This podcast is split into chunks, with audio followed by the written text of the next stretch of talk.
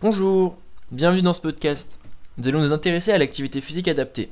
Aujourd'hui, nous recevons Didier Chaplot, un ancien médecin généraliste, actuellement enseignant-chercheur et également responsable de licence APAS qui va répondre à nos questions.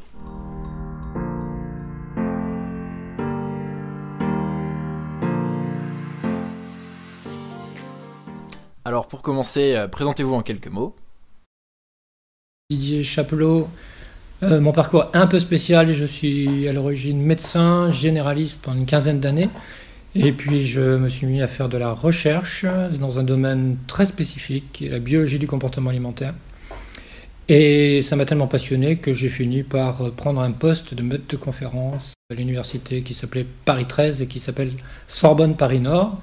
Et puis, euh, il y a une dizaine d'années, euh, je suis devenu maître de conférence pour enseigner spécifiquement au STAPS. J'ai décidé de créer localement une licence qui s'appelle donc Activité physique adaptée et santé.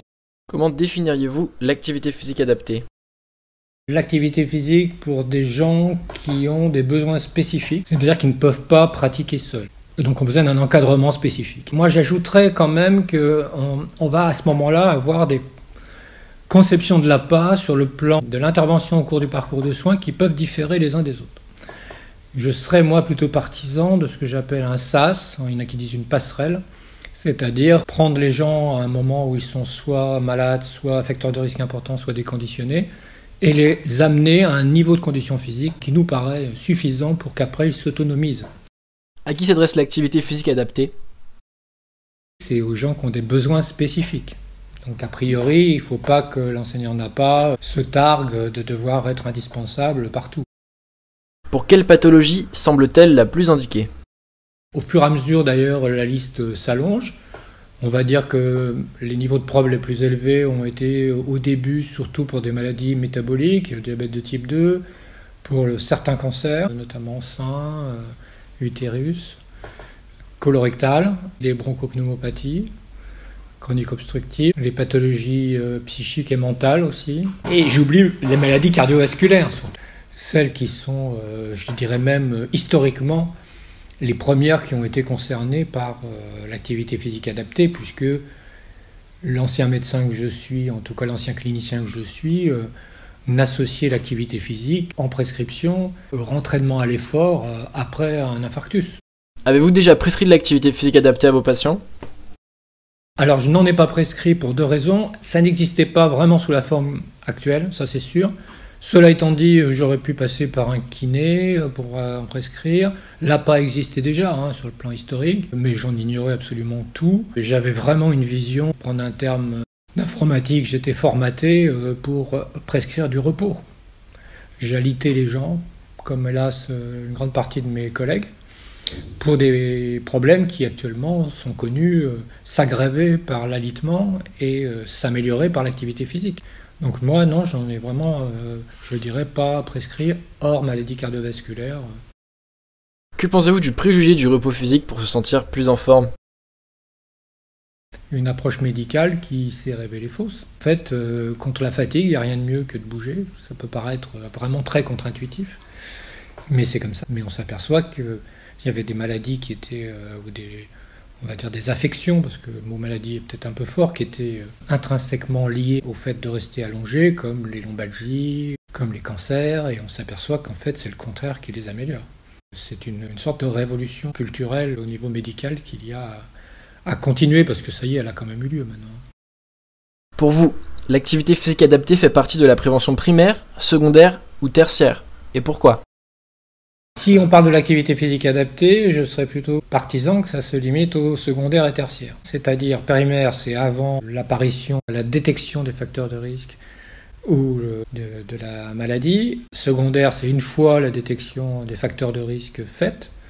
Ce n'est pas, comme parfois certains le pensent, le prévention secondaire, seulement un examen qui détecte un état de maladie qui est encore euh, petit, c'est théoriquement toutes les interventions qui permettent d'agir sur des facteurs de risque qui amèneraient une maladie. Et la tertiaire, c'est une fois que la pathologie euh, a été euh, diagnostiquée. Ça peut parfois, d'ailleurs, dans certaines pathologies, s'assimiler à de la thérapeutique. puisque finalement, le diabète de type 2, si on fait de l'activité physique, mine de rien, on contribue à sa thérapeutique. C'est pas de la prévention tertiaire en tant que tel.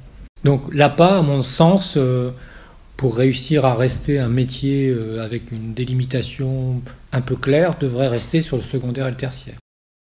Dans quel type de structure peut-on trouver des enseignants en activité physique adaptée? On est parfois dans des SSR, 6 ou 7 enseignants n'a pas. Hein. Ensuite, les hôpitaux, il y a eu plus de, difficultés, mais ça y est, ils s'y sont mis aussi. C'est vrai qu'aller faire faire de l'activité physique dans un hôpital, ça avait quelque chose quand même qui était... Euh, dans un endroit où il y a beaucoup de kinés, ça se comprenait, quoi. On réhabilitait les gens au mouvement, à l'effort. Un hôpital, en fait, on vous met dans un lit, et puis on vous change les draps régulièrement, et puis c'est tout. Hein. L'idée de faire faire de l'activité physique. Mais enfin, il y a eu un moment quand même où l'évidence était trop forte. Et, donc maintenant, il y en a avec des espaces dédiés. Après, vous en trouvez dans les associations. Vous allez en trouver qui vont se. Je pense qu'il y en aura de plus en plus qui vont se mettre en auto-entrepreneur, qui vont se mettre en groupement euh, libéral. Mais alors, quelle est la différence entre un kinésithérapeute et un enseignant en activité physique adaptée? Ce que n'a pas le droit de faire l'enseignant n'a pas, c'est de toucher la personne, de manipuler. Je dirais qu'il n'a pas trop à s'occuper de l'endroit euh, qui a euh, une, altération, euh, une blessure, etc. Il doit prendre la personne dans son ensemble. À partir de là, il doit le remettre en mouvement en utilisant bah, toutes les possibilités qu'il a de compensation, de stratégie individuelle qu'il va trouver, de manière à ce que dans sa vie quotidienne, il soit le moins gêné possible par ce qu'il a eu comme euh, problème euh, articulaire, musculaire, euh, paralysie, etc. Donc vous voyez, c'est une approche quand même qui est assez différente, ce qui ne veut pas dire que les kinésithérapeutes ne faisaient pas déjà ce travail-là, mais là c'est vraiment spécifique à la part. Alors en ajoutant l'utilisation d'activités qui sont parfois des disciplines sportives, et donc d'en extraire la logique interne pour l'appliquer. Alors après, parfois, ce qu'il reste de l'activité, euh, de la discipline peut paraître un petit peu euh, dénaturé, mais euh, quand même, les gens, s'ils font du basket adapté, vont quand même prendre un ballon et le lancer dans un panier. Alors ça ne sera pas le ballon habituel, ça sera parfois le panier habituel, ça ne sera pas les mêmes règles et tout, mais ils font quand même du basket. Donc c'est jouer sur ce levier à la fois un levier motivationnel, puisque souvent les gens disent Qu'est-ce que tu as fait? Bah, Aujourd'hui, j'ai fait du basket. Et dans l'état où est la personne, on se dit Ah des baskets Oui, oui, oui, j'ai fait du basket. Après, il dit pas que c'était des balles plus faciles. Et euh, donc voilà, ça c'est quand même très spécifique. Et euh, au lieu que ça soit cantonné à du ludique, euh, on s'aperçoit qu'en fait, ça a un potentiel de réadaptation qui est quand même très, très, très fort.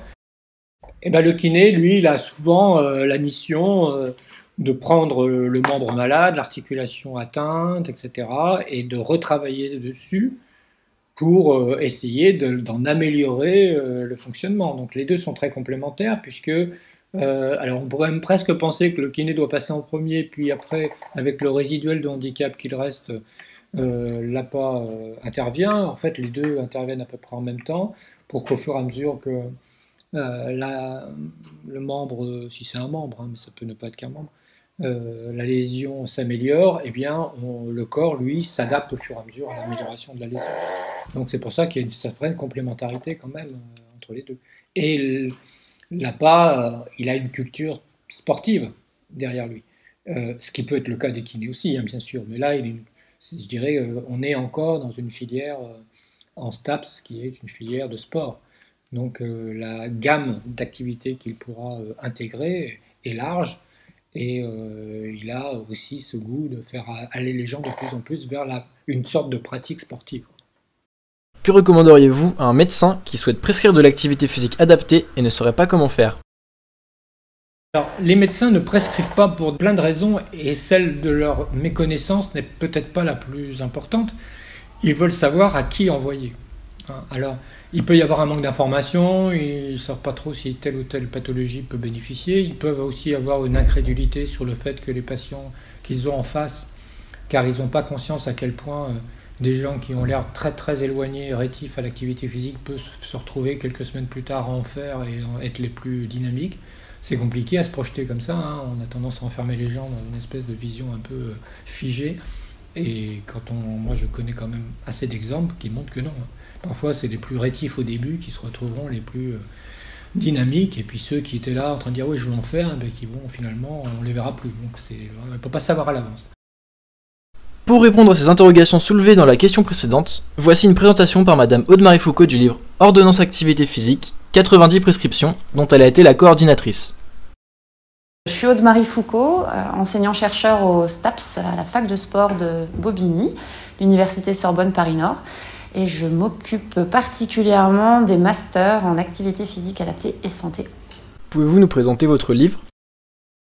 C'est un livre des éditions Malouane, qui est une édition plutôt médicale, euh, qui cherche en fait dans cette collection à proposer aux médecins des outils euh, pour pouvoir, dans leur pratique professionnelle, euh, prescrire plus facilement, et là en l'occurrence, prescrire des activités physiques adaptées.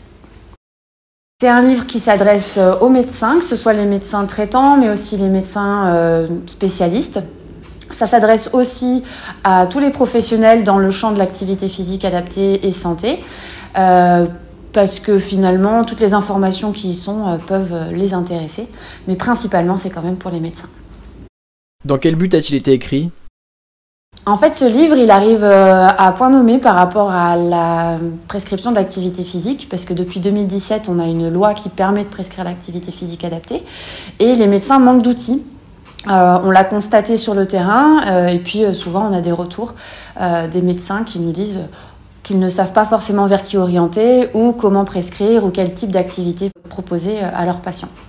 Donc euh, ce livre nous a été euh, commandé en fait par ces éditions Malouane pour pouvoir proposer cet outil aux médecins afin de leur faciliter la tâche puisque beaucoup d'entre eux sont peu formés à la prescription d'activité physique adaptée.